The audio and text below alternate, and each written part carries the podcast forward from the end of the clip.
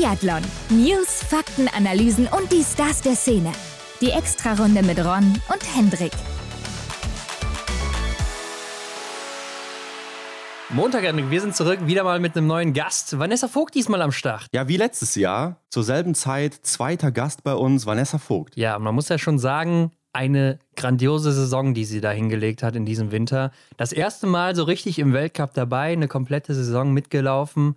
Ja, und mhm. schon eingeschlagen wie ein Komet, muss man sagen. Ja, auf jeden Fall. Äh, ich denke, die Zuhörenden werden schon bemerkt haben, dass ich ein kleiner Fan von ihrer Entwicklung bin, die sie da so hingelegt hat. War sehr beeindruckend. Ja, ich glaube, da gibt es auch keine zwei Meinungen. Und man muss ja sagen, gar nicht mehr wirklich wegzudenken aus dem deutschen Team jetzt nach dieser Saison. Mhm. Beste Schützin auch geworden im Weltcup insgesamt. Das heißt auch besser als jeder Mann, besser als Simon Eder. Das muss man erstmal schaffen. Und das nicht nur knapp, sondern schon ziemlich eindeutig. Ja, ihr werdet es auf Instagram verfolgen können. Also Vanessa hat da ordentlich die Messlatte hochgelegt und die beherrscht wirklich dieses Gerät wie aus dem FF. Ja, und dann natürlich, wir erinnern uns alle dran, Olympia in Peking und sie schrammt ganz knapp an der Bronzemedaille im ersten Einzelrennen vorbei.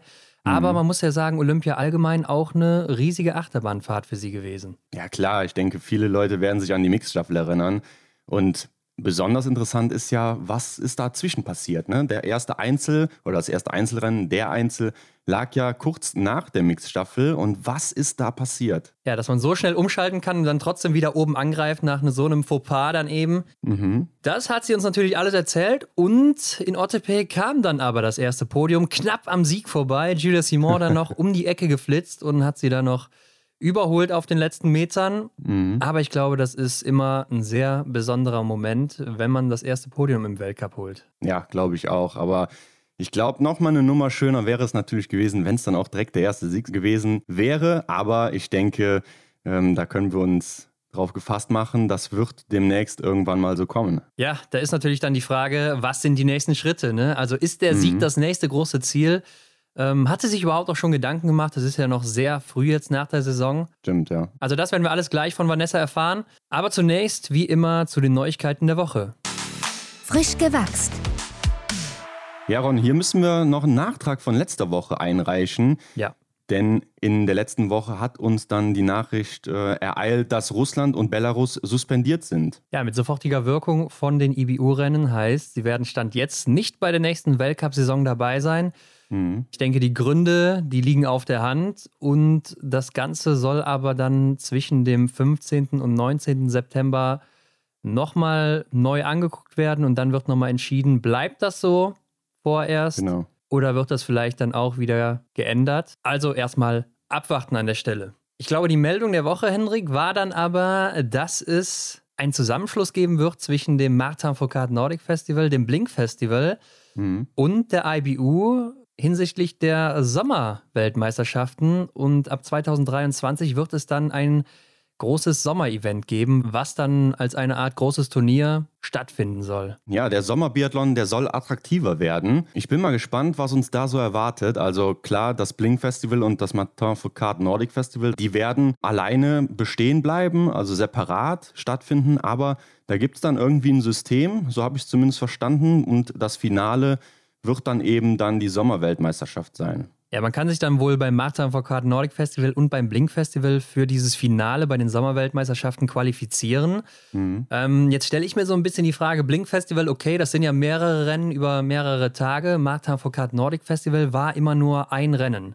Und mhm. dann ja auch meistens nur acht Teilnehmer. Also ich glaube, das wird dann auch ausgeweitet werden auf ein größeres Turnier. Also dieses eine jetzt, Martin Foucault Nordic Festival, dass man sagt, vielleicht auch zwei, drei Rennen an einem Wochenende. Mhm. Und natürlich mehr Athleten und Athletinnen können hier starten. Und ich denke, längere Strecken, mehr Formate und so weiter. Weil ich glaube, wenn du nur dieses kleine Rennen machst mit so ein paar Starter und Starterinnen, dann macht das ja wenig Sinn, oder? Denke ich auch. Äh, das Ziel der Verantwortlichen war ja auch, ja, wie ich eben schon sagte, den Sommerbiathlon attraktiver zu machen, interessanter zu gestalten und auch das Niveau, das Teilnehmerfeld, ja, vom Niveau her etwas zu erhöhen. Da stelle ich mir aber auch die Frage, wohin führt das Ganze? Ne? Also wie sehr wird das angenommen? Wir haben ja hier und da schon mal gehört, dass die Athletinnen und Athleten so ein Sommerevent dann doch gerne annehmen und sieht man ja dann auch in Frankreich oder Norwegen. Aber nimmt das nicht vielleicht doch dann überhand, ähm, weil naja, die Sommerzeit ist ja auch Vorbereitungszeit auf die Winterzeit, auf den Weltcup. der natürlich äh, die primäre Rolle spielt. Ja, genau das habe ich mir nämlich auch gedacht. Also ich glaube, für uns als Zuschauer natürlich mega cool. Also besser kann es nicht sein. Wir ja. haben uns das ja auch schon mal so gewünscht, die letzten zwei, drei Jahre immer wieder, mhm. wenn Sommer war und wenn dann Wiesbaden kam und so weiter. Aber man muss sagen, der Sommer ist wichtig fürs Training und da kann ich mir nicht vorstellen, also wir wissen natürlich jetzt noch nicht, wie das System ist, da gibt es keine Infos zu, mhm. aber ich kann mir nicht vorstellen, dass jetzt ein Athlet sagen wird, er nimmt an allen drei Wochenenden da teil oder so und ja. dass man da quasi so ein kleines Trimester hätte aus dem Weltcup. Ne? Das sind mhm. ja dann mhm. drei Wochenenden hintereinander. Also ich denke, denke mal, dass es irgendwie so abläuft, vielleicht auch äh, einmal im Monat oder sowas dass ja. das dann aufgeteilt wird. Stelle ich mir schwierig vor. Auf der anderen Seite kann ich natürlich verstehen, wir haben es äh, auch schon ein paar Mal angerissen, die Sommerweltmeisterschaften sind immer recht uninteressant. Da sind meistens mhm. nur osteuropäische Länder dabei. Ähm, die großen Nationen starten da gar nicht. In diesem Jahr ist es ja ein Ruppholding, da haben wir Vanessa ja auch mal drauf angesprochen. Da war Richtig, die Meldung ja. aber noch nicht raus. Das mhm. heißt, wir konnten das noch nicht mit einbeziehen. Aber ich glaube, das wird dann auch mal interessant zu sehen, wie sich das in Zukunft entwickelt. Ja, und ich glaube auch, dass die Trainer oder so das nicht so toll finden werden. Ja, ja ich denke da auch gerade wieder an den Punkt des vielen Reisens, ne? wenn man dann äh, in Frankreich unterwegs ist, dann nach Norwegen zum Blink-Festival fliegen müsste und in dem Fall jetzt im Sommer dann nach Rupolding fliegen müsste. Also das sind ja Standorte, die sehr weit auseinander liegen und dann ja, ist doch sehr fraglich, ob man dieses Risiko dann eingeht. Ja, obwohl ich muss sagen, es gab schon immer mal wieder Athleten und Athletinnen, die haben dann auch relativ viel mitgenommen. Ne? Ich glaube, da war doch mal das eine Jahr, wo Lisa Vitozzi dann beim Blink Festival war. Dann ja. hat sie in Wiesbaden noch gewonnen. Äh, dann war sie bei den italienischen Meisterschaften auch noch unterwegs. Ah, und ich weiß gar nicht, ob sie noch irgendwo war, aber sie hat so ziemlich alles mitgenommen und Dorothea Viera dann natürlich auch. Mhm. Und da hat es ja anscheinend nicht geschadet. Und die Athleten haben ja auch so oder so in den in den Trainings immer mal wieder interne Rennen. Aber klar, dann ist die Frage, kann man diese Events so ernst nehmen? Weil du wirst ja nicht immer drauf hintrainieren auf so ein Sommer-Event, mhm. sondern es eher einfach so aus dem Training mitnehmen. Dann ist die Frage, wie ist die Form? Dann ist vielleicht auch die nächste Frage, ja, ähm, was gibt es denn hier für ein Preisgeld überhaupt? Ist es überhaupt attraktiv für uns als Athleten hier mitzumachen? Mhm. Und natürlich, warum ist denn Deutschland nicht dabei? Ne? Also Wiesbaden, könnte ich mir vorstellen, ist zu klein einfach für diese Veranstaltung. Ja. Wenn dann da 30 Athleten und Athletinnen auf die Strecke gehen, dann wird das, glaube ich, sehr, sehr eng da in der Stadt oder man müsste das Ganze nochmal ausweiten. Mhm. Aber ich meine, wir haben ja genug Strecken hier in Deutschland, ne, wo das möglich wäre. Ja, stimmt. In Wiesbaden ist dann ja auch aktuell oder so wie es in den letzten Jahren war, der Schießstand auch sehr klein dafür, also gar nicht ausgelegt. Stimmt, ähm, ja, ja. Der Platz würde da nicht ausreichen. Aber klar, es gibt genügend Möglichkeiten, sehe ich auch so. Lass uns mal abwarten, oder wir sind natürlich gespannt, was uns da erwartet nächstes Jahr. In diesem Jahr werden auf jeden Fall schon mal die Rennformate angepasst im Blink Festival und auch im Martin Foucault Nordic Festival. Ich bin gespannt. Äh, wie gesagt, als Zuschauer auf jeden Fall eine coole Sache für uns. Bestimmt, ja. Und wir bleiben dran. Werbung. Hendrik, als ich das gelesen habe, da habe ich wirklich Kindheitserinnerungen bekommen. Ne? Denn erinnerst du dich noch an unsere Fußballzeit früher, wie wir immer die Schuhe unserer Vorbilder haben wollten, die Fußballschuhe, die zum Beispiel Cristiano Ronaldo getragen hatte oder auch der wahre Ronaldo, ne? der Brasilianer, hm. du kennst ihn sicher auch noch. Oh ja, lang ist's her. Und das ist ja jetzt im Nordic-Bereich auch möglich bei Salomon. Stimmt, denn Salomon startet das S-Lab Select-Programm. Aber was steckt dahinter? Hendrik, das bedeutet, dass du mit denselben Ski wie die Athleten und Athletinnen im Weltcup jetzt laufen kannst. Also mhm. Also man kann sich seinen S-Lab Select bestellen und der wird eins zu eins so gemacht wie von der Gesamtweltcup-Siegerin Martha Olsby-Reuseland oder auch von Erik Lesser. Also das, was wir uns ja in unserer Fußballjugend immer erträumt haben. oh ja, und auch unser heutiger Gast, Vanessa Vogt, ist damit im Weltcup unterwegs. Genau, Hendrik. Und wir wissen ja, dass sie prädestiniert für ihre Schlussrunden ist, mhm. was wohl ohne die Ski auch nicht möglich wäre, oder? Nee, trägt auf jeden Fall einen großen Teil dazu bei. Also dein Ski wird händig ausgesucht und dann für deine Schneebedingungen geschliffen. Ja, also also nichts mehr mit der Maschine hier oder so, ne? sondern hier wird noch alles per Hand gemacht, wirkliche Wertarbeit hier. Da guckt der Chef nochmal selber drauf. Ja, da ist jeder Ski ein Einzelstück. Definitiv. Und deshalb lohnt sich doch alleine schon das Salomon S-Lab Select Programm. Alle Infos dazu findet ihr auch nochmal in den Show Notes. Genau, und da findet ihr natürlich auch wieder den Link zu Salomon. Da habt ihr alles auf einen Blick nochmal parat. Also die Show Notes abchecken und sich einfach mal das S-Lab Select Programm angucken. Genau, und dann seid ihr schon bereit für den nächsten Winter. Werbung Ende. Dorothea wäre eben schon erwähnt, Hendrik, die sagt auf jeden Fall mehr Ja als Nein zum Weitermachen. Will sich aber erstmal in einer Pause Gedanken darüber machen. Also klar ist noch nichts. Ja, und sie sieht sich ja auch nicht in Milan 2026. Von daher. Hm, ja, wenig ja. überraschend, oder? Also äh, ich, ist ja jetzt auch nicht mehr die jüngste und dann in vier Jahren wäre sie, glaube ich, 36. Genau. Ja, das, ja, das wäre auf jeden Fall ein langer Weg, den sie da noch gehen muss. Und ich weiß nicht, ob man sich da für ein oder zwei Jahre nochmal die Ski an den Schuh schnallt. Ja, äh, du, Hendrik, ich glaube, sie hat ganz gute Sponsoren, ne, die da auch noch ein Wörtchen mitreden. Also warum nicht? Aber klar, im Endeffekt muss die Motivation passen und dass man noch Spaß dran hat. Und ich glaube, wenn sie das hat und äh, sich nochmal quälen will im Sommer, dann will sie natürlich auch oben angreifen, weil einfach nur mhm. mitlaufen, das wird sie auch nicht machen. Ähm, Lukas Hofer, wo wir gerade bei Italien sind, wurde an der Schulter operiert, ist aber anscheinend Anfang Mai wieder zurück. Er war ja, glaube ich, vor dem Winter auf die Schulter gestürzt oder sogar zweimal ja. oder sowas mhm. und hatte deshalb ja auch immer wieder Probleme, aber soll wohl ganz gut verlaufen sein und die andere Schulter ist aber wohl auch noch nicht so ganz fit, nicht mehr bei 100 Prozent, also auch schon angeschlagen, mhm. aber wohl noch in Ordnung. Ähm, bei ihm könnte ich mir allerdings vorstellen, Oberhof 2023 sicherlich ein großes Ziel, denn da war er immer richtig gut. Ne? Also meistens mhm. auf dem Podest in Oberhof immer gewesen. Ja, erinnere ich mich gerade auch noch dran. Also vielleicht ist das so sein letztes Ziel. Vielleicht, ja. Wer weiß. Und wo wir bei der nächsten Saison sind, da war ja immer so dieses Thema mit dem Flurwachs. Ne? Also dieses C8, das ist verboten. C6, glaube ich, war jetzt aktuell noch, wie sagt man dazu, geduldet. Man durfte es benutzen, ja. genau. Und ab nächster Saison ist damit aber Schluss. Also ist ganz verboten. Und da stand ja auch immer noch so in Frage, gibt es denn überhaupt ein vernünftiges Testmittel, gibt es ein Gerät, was dafür ja, sinnvolle Testergebnisse sorgen kann. Und anscheinend gibt es jetzt den Alpha 2. Ja. Und äh, ja, dieses Testgerät soll wohl dann Licht ins Dunkle bringen. Ja, wir erinnern uns ja noch an die alten Geräte, die wohl nicht funktioniert haben. Die wurden dann auch immer wieder ausgetrickst von den Technikern. Ja. Und es gab wohl mit dem neuen Gerät schon Tests in Oslo beim Weltcup jetzt. Also mhm. scheint angeblich zu funktionieren. Es wird aber noch weitere Schulungen geben jetzt für die nationalen Verbände da. Und ja, letzte Saison wurden dann die C8-Wachse, wie du schon gesagt hast, rausgeschmissen. Hatte ja jetzt keine großen Auswirkungen, muss man sagen.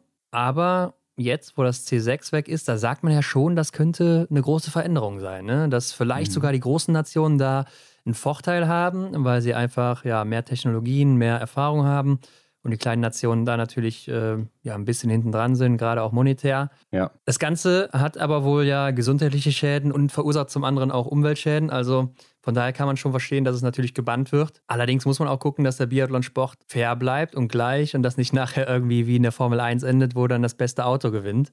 Ja. Beziehungsweise der beste Ski. Ja, klar, das ist ein gefährlicher Punkt, der vielleicht auch so kommen könnte, aber vielleicht gibt es da auch Methoden, wo man dann sagen kann, okay, wir gleichen das Ganze etwas aus und bringen noch eine andere Richtlinie rein. Wer weiß, was es da für Möglichkeiten gibt. Aber im Grunde ist es ja immer so, dass bei solchen Sachen die Leute ja im Vorteil sind, die auch natürlich, wie du sagst, monetär dann besser aufgestellt sind. Ja, da müssen wir auf jeden Fall auch mal einen Experten zuholen, ne, der uns da mal ein bisschen Licht ins Dunkle bringen kann. Wäre interessant, ja. Ansonsten der April ist ja auch oft eine Zeit, wo Trainerwechsel anstehen und so auch diesmal wieder. Remo Krug ist neuer Trainer der Schweizer Herren. Ähm, mhm. Vorher ja Alexander Wolf da gewesen. Der ist jetzt aber zurück in Deutschland. Genau, sucht neue Herausforderungen, neue Aufgaben. Und Remo Krug, der war auch mit Österreich schon äh, zwei Jahre erfolgreich. Ich glaube, der hat sogar schon 38 Jahre Trainererfahrung, also der scheint von seinem Fach zu kennen und äh, war auch schon in Rupolding bzw. im deutschen IBU Cup Team tätig. Ja, ich denke, der Name ist auch jetzt kein Unbekannter in der Szene, kennt man schon lange. Und ich bin mal gespannt, was er dann noch aus den Schweizern oder Schweizerinnen auch rauskitzeln kann, obwohl er ist ja nur ähm, Herrentrainer, ne? Ja, Cheftrainer der Herren, ja. Aber ich glaube, das Team ist sehr interessant und ganz gut aufgestellt für die Zukunft. Und äh, ja, da muss man einfach dran arbeiten und mal gucken, was dann vielleicht in vier Jahren in Milan rauskommt. Mhm. Rico Groß ja. ist ja aktuell noch Trainer in Österreich gewesen, denn der, sein Vertrag wird nicht verlängert. Hier gibt es auch einen neuen Herrentrainer in Österreich, Vegard Bittnes, der Norweger. Mhm. Der war vorher Trainer in den USA und von 2016 bis 2019 hat er in Österreich schon mal die Damen trainiert. Also bringt auch ein bisschen Erfahrung schon mit. Genau, kommt dann zurück zu seinem alten Arbeitgeber. Und auch Dominik Landertinger spielt weiterhin in Österreich eine Rolle. Er hat, glaube ich, eine Firma gegründet und ist jetzt als Unterstützung aller Trainer unterwegs äh, in Sachen Trainingsplanung und Wettkampfsteuerung. Ja, ich glaube auch vor allen Dingen im Jugend- und Juniorenbereich, ne? Also, dass er da ja. irgendwie ein bisschen mehr auf den Nachwuchs guckt. Ich weiß nicht, was seine Firma macht, aber sie hört sich auf jeden Fall gefährlich an. Äh, Dominik Landertinger Performance, ne? Also, wenn das nichts bringt, dann weiß ich auch nicht mehr, Hendrik. Ähm, aber Gerald Hönig ist ja auch noch Frauen-Schießtrainer gewesen, jetzt aber auch nicht mehr. Also sein Vertrag wird auch nicht verlängert. Ja. Das heißt, Rico Groß und Gerald Hönig aktuell arbeitslos? Ja, hört sich ja in erster Linie jetzt mal so an. Schauen ja. wir mal, wie lange das noch so ist. Ja, zu den deutschen Trainern hat man ja immer noch nichts gehört. Also mal gucken, was sich da noch so tut. Ja, ich bin wirklich gespannt. Äh, ja, mal schauen, was uns da erwartet. Langsam wird es doch Zeit, oder? ja, heute 11. April. Das heißt, äh, lang ist es nicht mehr, bis es im Mai losgeht. Mhm. Also ich denke, wir werden da auch innerhalb der nächsten ein, zwei Wochen Klarheit bekommen. Ansonsten, Henrik, habe ich keine News mehr, aber wir hatten ja in der letzten Folge mit Simon Schemp mal über die Tricks von Martin Foucault geredet und äh, mhm. das ja auch mal auf Instagram angesprochen. Ja. Und da gab es natürlich ein paar Meinungen oder viele Meinungen, die das unfair finden, was der Franzose da immer gemacht hat. Und da würde mich mal interessieren, wie du das denn siehst. Ja, ich hatte es ja auch im Gespräch mit Simon schon dann angerissen. Das hatte doch auch, ja, hier und da gleich was Unverschämtes, das sehe ich fast genauso. Aber im Endeffekt habe ich nochmal drüber nachgedacht und ja, wie Simon sagte, das ist ja wirklich sehr, sehr clever gewesen, was er da gemacht hat. Äh, er hat uns ja nochmal aufgeklärt, dass diese Dinge, die er getan hat, ähm, in keinster Weise irgendwie nicht regulär gewesen wären, also dass die verboten gewesen wären oder so. Das hätte quasi jeder machen können, aber er hat es einfach immer wieder sehr, sehr clever angestellt. Ja, also ich sehe es auch eigentlich wie Simon, ne, dass das schon sehr clever ist, sich auch einfach mal zu überlegen, wo kann ich denn hier oder da noch das eine oder andere Prozent rausholen oder ja. den Gegner vielleicht noch ein bisschen irritieren. Ob er es nötig gehabt hatte, keine Ahnung, weiß man nicht, mhm. kann man nachher nie sagen. Ähm, aber ich fand es schon sehr interessant und ich konnte auch immer dieses Aufregen über die Jubelgesten nicht ganz nachvollziehen. Wenn man mal an Fußball denkt oder so, ja, da wird nach jedem Tor so gefeiert, ja. als wären sie Weltmeister geworden. Und ja. äh, wenn dann hier einer mal am Schießstand der dann da irgendwie vielleicht überlegen gewinnt, die Faust hebt oder so, dann ist man direkt arrogant. Und man hat es auch in der Vergangenheit schon bei Olainer Björndalen gesehen, bei Raphael mhm. Poré, auch jetzt immer wieder bei Canton Fiormaillet, Johannes Dingesbö auch schon. Also es ist ja keine Seltenheit oder so. Von daher ähm, fand ich ja. das auch mal ein bisschen übertrieben.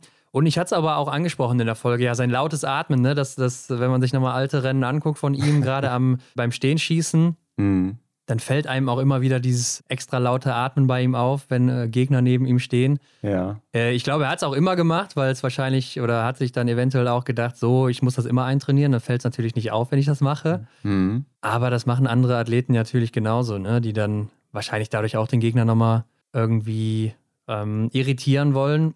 Und ja. Henrik, wir kennen es doch sicher auch noch aus dem Fußball, oder? Die berühmte Arschkralle oder sowas bei Eckbällen, wenn man mal Stürmer war oder ist.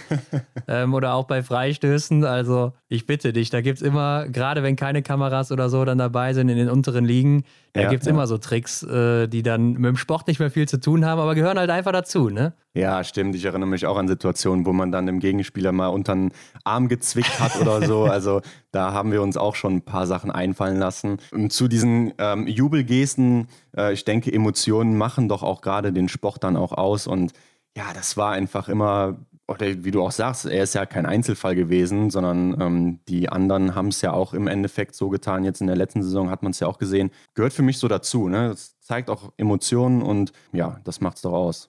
Ja, und ich denke, bei einer großartigen Leistung kann man sich natürlich auch dann freuen, dementsprechend. Ne? Warum ja. nicht? Aber Hendrik, mit diesen Worten würde ich sagen, springen wir mal ins Interview rein mit Vanessa Vogt. Ja, ab geht's. Auf die Runde. Heute bei uns zu Gast Vanessa Vogt. Hallo. Hallo. hey Vanessa. Vanessa, freut uns, dass du zurück bist bei uns. Äh, du hörst das Publikum, das hat Bock und wir anscheinend auch. Letztes Jahr haben wir uns ja ungefähr zur gleichen Zeit hier im Podcast getroffen und äh, gesprochen. Wie siehst du so, was im nächsten Winter bei dir abgehen wird? Und da hatten wir noch gar nicht den Sommer wirklich drin, ne? die Vorbereitung und so. Und deshalb lass uns doch mal damit einsteigen. Wie lief denn so dein letzter Sommer überhaupt? Also hallo erstmal. Ja. Schön, dass ich wieder bei euch sein darf. ähm, und ja, mein letzter Sommer, ähm, ja, ich glaube, ich habe es letztes Mal ein bisschen angeteasert, dass ich da einige Veränderungen vorhatte. Genau, aber konnte jetzt noch nicht so konkret ins Detail gehen, weil ich das letzte Mal zu dieser Zeit auch überhaupt noch nicht wusste, wer überhaupt da meine Trainer dann letztendlich sind. Das hat sich dann auch erst im Mai oder kurz vor Mai hat sich das dann erst rausgestellt. Das ging dann alles ziemlich schnell und ich war dann auch in der LG1A auf einmal berufen mhm. und äh, war natürlich sehr cool, ähm, war natürlich äh, ein Riesenschritt für mich. Und ja, ich glaube, die Zuhörer werden jetzt ähm, gelangweilt sein, wenn ich jetzt wieder erzähle, ähm, dass ich wochenweise Ruppolding und Oberhof, äh, ja, in Oberhof trainiert habe und in Ruppolding, mhm. äh, weil sie das, glaube ich, schon mehrmals jetzt gehört haben. Aber ähm, ja, so ist es nun mal und äh, es war natürlich auf jeden Fall eine gute Vorbereitung für mich. Ich habe von Woche zu Woche einfach gemerkt, dass mein Körper auf das neue Training anschlägt, dass die gewissen Reize gesetzt werden und ja, das hat mich dann letztendlich auch vorangebracht. Ja, du sagst gerade schon so schön, das war ein Riesenschritt für dich, in die andere Trainingsgruppe quasi aufzusteigen. Damit einhergehen natürlich auch so die gemeinsamen Trainings mit Top-Athletinnen wie Denise Herrmann zum Beispiel. Wie war das für dich? Ja, am Anfang war es natürlich echt mal echt schwierig, weil man muss halt sagen, dass ich von einer ganz anderen Trainingsphilosophie komme. Also ähm, ich trainiere oder habe früher immer das ähm, SB-Training bevorzugt und jetzt musste ich zurück zu dem KB-Training, also einfach viel, viel langsamer. Und dann waren natürlich die ersten Einheiten, wo wir einfach nur joggen waren, war natürlich für mich, ja, das war irgendwie total verrückt, weil es war irgendwie viel zu langsam für mich. Ich hatte das Gefühl, ich ähm, gehe gleich hier spazieren. Also ich musste mich da schon den im Mai auf jeden Fall erstmal an dieses ganze ähm, ja, drumherum gewöhnen. Ähm, und natürlich ist das total cool, äh, mit denen zu trainieren, die ja auch immer vorne mitlaufen. Ja, was heißt denn jetzt SB und KB, habe ich mich gerade gefragt. also SB heißt eigentlich Stabilisierungsbereich. Also okay. wir sagen eigentlich I2 mittlerweile dazu. Also eigentlich ist SB total altmodisch und ja. KB auch. Also das ist der Kompensationsbereich. Das mhm. ist eigentlich I1 jetzt neu äh, gedacht. Genau, das heißt dann einfach ein bisschen ruhiger. Also je nach Pulsbereich wird es dann immer eingeteilt und ähm, genau. I1 heißt dann wahrscheinlich äh, geringere Intensität als I2, also eher längere Einheiten und äh, genau, genau, bisschen länger, lockerer. ruhig, einfach. Und du hast vorher immer härter ja. und schneller so ein bisschen. Ja, also natürlich nicht zu hart. Also es ist ja. jetzt, wir sagen jetzt mal so, ja, 10, 20 Pulsschläge drüber. Aber natürlich sind wir Sportler da sehr feinfühlig und äh, merken natürlich das auch. Ja. Und konntest du denn dann auch noch mithalten auf der Strecke, wenn es dann so länger wurde? Ähm, das war natürlich sehr spannend am Anfang. Äh, natürlich ging da immer ordentlich die Post ab. Ähm, ich habe dann beispielsweise waren jetzt, wenn jetzt sechs mal sechs Minuten drauf standen, habe ich vielleicht ähm, die ersten Intervalle immer mal mitmachen können. Das war mhm. dann auch ganz cool, aber natürlich umso länger es wurde, umso ja schlechter war ich einfach. Ähm, das musste ich mir dann auch eingestehen. Aber wie gesagt, ähm, ich habe dann einfach von Monat zu Monat gemerkt, dass es immer besser wird.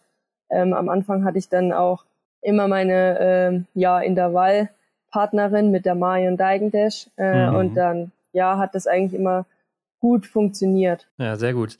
Ähm, du hast ja den Wechsel zwischen Ruppolding und Oberhof schon angesprochen und was man dabei ja auch beachten muss, ist, glaube ich, so Sachen wie lange Fahrzeit oder so. Ne? Ich glaube, es sind ja schon fünf, sechs Stunden für dich, die du da fährst. Wie war das so für dich? Immer diese, dieses Hin- und Her-Jetten da und äh, gucken, dass du dann wieder rechtzeitig am, am Stützpunkt bist, da trainieren und so weiter? Ja, also am Anfang war es natürlich echt schwer, weil man muss ja sagen, ähm, wenn ich ähm, Sonntag eigentlich frei äh, gehabt hätte, dann war ich natürlich im Auto unterwegs und bin ja. natürlich wieder nach Ruhpolding gefahren und Montag halt pünktlich beim Trainingsbeginn da zu sein.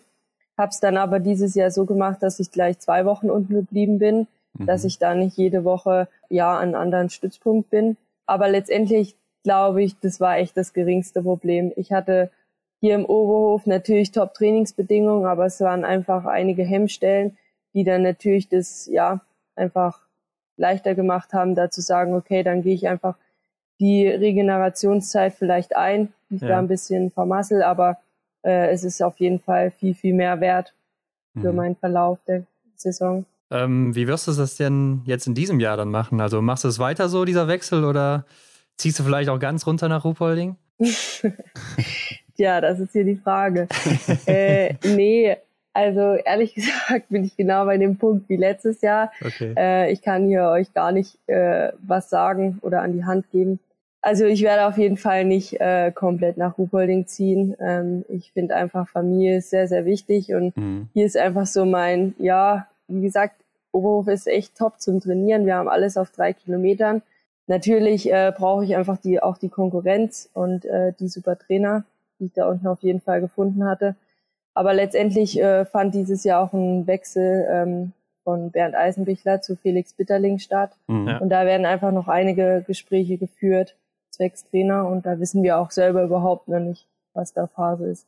Ja, okay. Ja, gehen wir mal weiter in einem Zeitstrahl. Zum Ende hin äh, der Vorbereitung standen dann die deutschen Meisterschaften an. Hier hast du den Titel in der Verfolgung geholt zuvor im Sprint Silbermedaille. Was hat dieser Titel ähm, dir sonst noch gebracht, außer eben ja eine Medaille? Ja, ich glaube, zu dem Zeitpunkt hat man dann auch einfach gut schon sehen können oder ich auch spüren können, dass es einfach wirklich angeschlagen hat, dass ich mhm. ähm, natürlich am Skistand äh, mit steigender Geschwindigkeit äh, immer noch treffen kann. Das war mir auch sehr wichtig und ähm, Natürlich wusste ich, dass der Zeitpunkt immer noch sehr früh ist in der Saison und dass die deutsche Meisterschaft dieses Jahr nicht so wirklich den ausschlaggebenden Punkt mhm. ähm, ergab. Aber mhm. natürlich ähm, ist es cool, einfach zu sehen, wo man gerade steht. Ja, und für dich hat es ja sowieso dann keine Auswirkungen auf die Nominierung für den Weltcup, denn du warst ja durch deinen Erfolg im EBU Cup noch äh, gesetzt, beziehungsweise ja aufgestellt, ne, für, für den Start. Genau, da war ich eigentlich ganz froh, weil ich konnte mich da vor die Woche, äh, konnte ich mich nochmal ordentlich regenerieren, konnte nur einen Testwettkampf mitmachen und ja, konnte dann einfach auf mein Können ein bisschen vertrauen. Mhm. Ja, ähm, war denn so generell dann auch der Sommer ein bisschen anders für dich als sonst, wo du dann jetzt gesetzt warst, auch äh, für den Start in Östersund? Nee, das würde ich jetzt nicht so sagen. Also natürlich, man will sich immer beweisen und man will ja nicht nur zu den ähm, sechs besten deutschen Biathleten ähm, vom Weltcup gehören, sondern will natürlich auch da vorne mit reinlaufen. Und ich glaube, das sollte auch das Ziel von jedem Sportler sein. Aber ich glaube, so mental oder so äh, ist es doch schon anders, wenn du weißt, ja, ich bin gesetzt, dann hast du vielleicht im Sommer nicht so viel Stress, oder? Uh, also ich würde jetzt sagen, es ist, es ist gleich, weil okay. ich gehe ja eine Trainingseinheit äh, oder ich gehe ja früh nicht an die in, in, ins Stadion und sage, puh, ich bin eh gesetzt, voll cool und jetzt ist total egal und ich laufe jetzt äh, einfach mal langsamer, sondern man nee. geht ja jedes Training gleich an. Also jedes Training mhm. ist ja dann irgendwie, ja, hat man ein Ziel vor Augen und äh, das Ziel war natürlich Weltcup, das habe ich dann auch geschafft gehabt, aber es war halt einfach auch vorne im Weltcup und nicht ja. einfach nur Weltcup. Also das sehe ich auch genauso wie du, aber äh, wenn ich mir jetzt vorstelle, ich liege abends im Bett oder so und denke drüber nach, dann kommen vielleicht so die Gedanken, ne, die mich dann vielleicht wach halten oder vielleicht auch nicht so gut regenerieren und schlafen lassen. Das ist ja auch so ein Punkt, ne? Ja, aber ich muss sagen, ich konnte trotzdem immer gut schlafen. Also natürlich auch mit dem Hintergedanken, dass ich gesetzt okay. war. Mhm. Ähm, aber mich hat das jetzt ehrlich gesagt nicht so beschäftigt. Also da habe ich mich wirklich mehr mit anderen Dingen befasst. Ja, sehr gut. Ich meine, hat man ja dann auch in der Saison 2021, 2022 jetzt gesehen und das war ja auch deine erste komplette Weltcup-Saison. Was waren denn so vorab dann deine Erwartungen jetzt?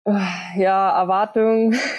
Ich finde es immer so lustig, weil nach der Saison die Erwartungen ähm, zu lesen, äh, was man so davor gesagt hat, das ist total verrückt, weil ja, Erwartungen hatte ich eigentlich überhaupt gar keine. Ja. Ich bin wirklich daran gegangen und äh, wollte einfach nur zu diesem Weltcup-Team gehören. Ähm, natürlich stand da eine Olympiasaison bevor, aber für mich war das überhaupt nicht irgendwie so im Kopf und mhm. ja, jetzt im Nachgang davon zu erzählen, von meinen Erwartungen, die eigentlich überhaupt nicht da waren, sind eigentlich, ist eigentlich total verrückt. Und es ging ja dann los in Östersund. Ähm, war da auch eine Prise Druck mit dabei, weil du ja eben als siebte Frau durch den EBU Cup Sieg dabei warst? Wer jetzt die siebte Frau war, kann man ja nicht sagen, aber ähm, es war auf jeden Fall nach der ersten Woche eine Dame zu viel. War da so Druck mit dabei? Also ich muss da zwei Wochen vorher anfangen, weil wir hatten ja dann okay. die Testrennen und konnten ja dann schon mal sehen, äh, wie die anderen sich auch bewegen. Natürlich habe ich nur ein Testrennen mitgemacht, aber natürlich wusste man auch, dass man äh, schon gut dabei ist, aber jetzt äh, natürlich auch das Quäntchen Glück noch am Skistand braucht. Genau, und dann habe ich aber irgendwie schon mir sehr viel Druck gemacht, die zwei Wochen davor aber irgendwie kam dann dieser Auftakt ähm, für das äh, Weltcup-Wochenende in Östersund. Und ich war, glaube ich, an diesem Tag so gut drauf wie noch überhaupt nirgendwo mhm. in diesem Jahr. Mhm. Und irgendwie habe ich dann auch zu den Trainern gesagt, ey, ich bin irgendwie so gut drauf, ähm, jetzt kann irgendwie der Weltcup kommen. Und so war es dann auch letztendlich, weil ich wirklich gemerkt habe, dass mein, mein Körper da jetzt voll Bock drauf hat und da echt angesprungen ist, das ganze Jahr auf dieses Training. Und wie war das so im Team? War das an der Stimmung zu merken, dass es da um Plätze geht? Ich glaube, das merkt man ja immer im, im Team ein bisschen, dass man natürlich äh, nicht die sein will, die dann wieder das Weltcup-Team mhm. verlässt. Aber dass es jetzt im Vordergrund stand, war jetzt nicht bei uns der Fall. Du hattest ja auch dann wirklich starken Einstand in Östersund mit dem 12. Platz da im Einzel, dann aber 38. im Sprint. Hast du denn dann auch mal kurz um den Platz gebankt? Das schon. Also ich weiß gar nicht, im Nachhinein war das total absurd, weil ich hatte durch den Einzel gesehen, okay, mein Laufen ist dieses Jahr wirklich überhaupt nicht schlecht und das Einzige, was ich äh, noch verbessern muss, ist meine Schießzeit. Und dann war irgendwie wieder diese alte Vanessa, die immer alles schnell, schnell machen wollte war dann irgendwie in mir und ich habe dann gesagt, okay, morgen im Sprint, da mache ich so richtig in der Schießzeit, mache ich was richtig Verrücktes. Und irgendwie ging das natürlich total in die Hose, aber letztendlich muss man sagen, der 38. Platz mit 1-1 war trotzdem zu dem Zeitpunkt keine schlechte Platzierung für mich, weil letztes Jahr habe ich im ja, mit einem Fehler noch um die Verfolgung gekämpft. Und ja, jetzt stimmt. bin ich schon mit zwei Fehlern an, auf Platz 38. Ja, und das auch noch im selben Ort, ne? Da warst du ja auch damals in, in Östersand dabei und hast dann auch noch eine Verfolgung gut aufgeschlagen. Ähm, aber das war ja dann auch so deine schlechteste Platzierung letzten Winter. Und damit bist du ja dann auch immer in den Punkten gelandet. Ne? Das ist schon wirklich verrückt, muss man sagen und dann natürlich auch in Peking mit dabei gewesen bei den Olympischen Spielen. Wie groß war denn deine Freude über die Nominierung? Weil ich glaube, du wusstest es ja auch erst relativ spät dann, ne? Ja, also natürlich habe ich mein Ticket in Östersund, glaube ich, schon gelöst gehabt mit dem äh, zehnten Platz dann. Und dann haben sich natürlich auch jeder gefreut, dass ich da dabei bin. Aber es war natürlich echt noch früh. Also es war Anfang Dezember und wir wussten ja selber noch nicht, äh, wer überhaupt letztendlich nominiert wird. Mhm. Aber ja, das konnte man natürlich dann ähm, von Weltcup-Wochenende zu Weltcup-Wochenende äh, immer mehr ja, abschätzen, wer da dabei ist. Und letztendlich, ja, das war einfach voll cool, dass, dass ich da einfach nominiert wurde. Da ist einfach ein Kindheitstraum in Erfüllung gegangen. Mit Sicherheit, ja. Und mir klingt es auch noch so im Ohr, äh, als wäre es gestern gewesen, als du uns äh, in der letzten Folge mit dir ähm, erzählt hast, äh, wo du gesagt hast, ja, ich denke, von den Olympischen Spielen zu sprechen, wäre jetzt noch zu früh. Und dann ging es ja los. Ne? Also äh, du warst mit dabei. Erstmal mit einer Talfahrt und dann ging es aber steil bergauf. Also angefangen von der Mixstaffel über den vierten Platz im Einzel, wo du auch die viertschnellste Laufzeit, nee, die fünftschnellste Laufzeit hattest, so war's.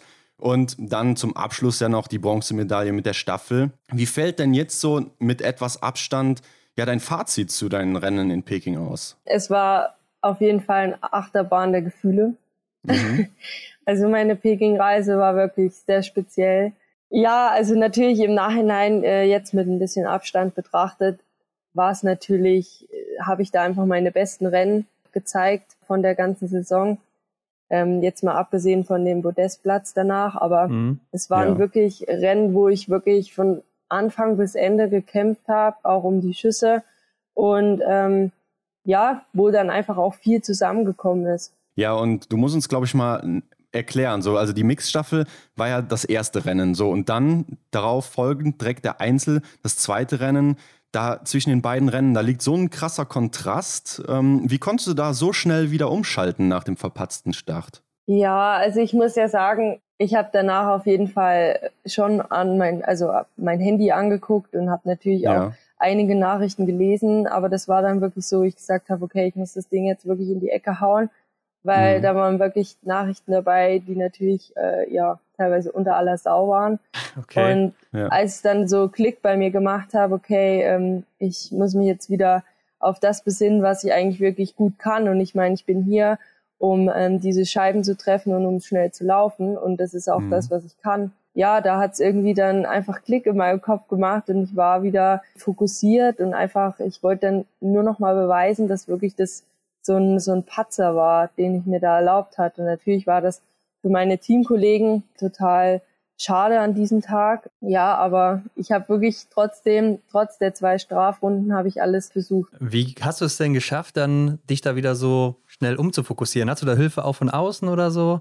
Oder hast du das alles alleine gemacht äh, mit dir selbst? Wie machst du das? Also ich muss ehrlich zugeben, dass ich zum Beispiel Mentaltrainer oder Mentaltrainerin habe ich ehrlich gesagt gar nicht. Ja. Wenn dann, ja, kaufe ich mir selber ein paar Bücher und fuchs mich da selber ein bisschen rein. Genau, und ich glaube auch in dem Moment habe ich das gebraucht, dass ich einfach mich auf mich beruhe und ähm, da auch einfach gut zu mir rede und nicht irgendwie von außen ähm, ständig jemanden ja da reinfunken lasse. Natürlich hatte ich auch ein bisschen Unterstützung von den Trainern und auch von unserer Physiotherapeutin, die da immer mhm. dabei ist.